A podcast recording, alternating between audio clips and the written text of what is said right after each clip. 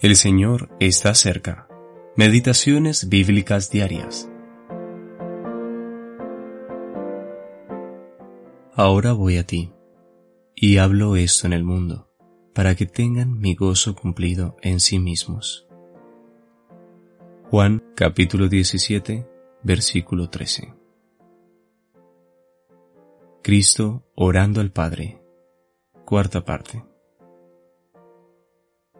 En el idioma original, la palabra ahora, ni, aparece 28 veces en el Evangelio de Juan.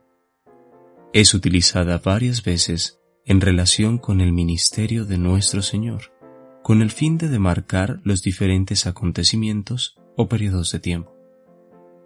Al principio de su ministerio público en Caná de Galilea, luego de transformar el agua en vino, él le ordenó lo siguiente a los siervos sacad ahora y llevadlo al maestresala. Y se lo llevaron. Juan capítulo 2 versículo 8. Era el momento de que ellos sirvieran. Al aplicarlo a nosotros, aprendemos que el momento de nuestro servicio es ahora. En el encuentro del Señor con la mujer samaritana, también hallamos el ahora de la adoración pues el servicio jamás debe estar desconectado de la adoración. Mas la hora viene, y ahora es, cuando los verdaderos adoradores adorarán al Padre en espíritu y en verdad. Juan capítulo 4, versículo 23.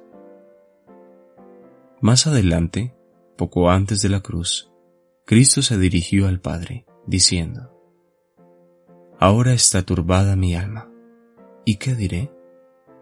Juan capítulo 12 versículo 27.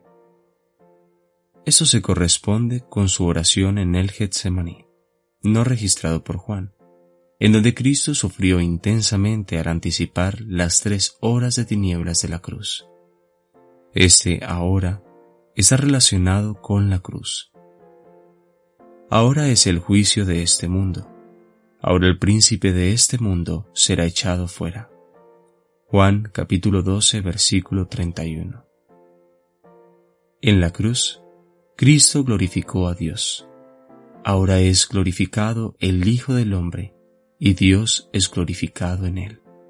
Juan capítulo 13 versículo 31. Dios fue glorificado por el hombre Cristo Jesús como nunca lo había sido y nunca lo será.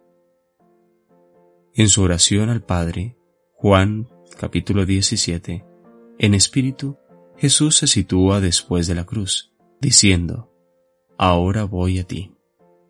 Él anticipó los plenos resultados de su obra, cuando sus discípulos tuviesen plenitud de gozo. Mi gozo cumplido en sí mismos, aun cuando vivamos en un mundo de turbación. Alfred E. Bauter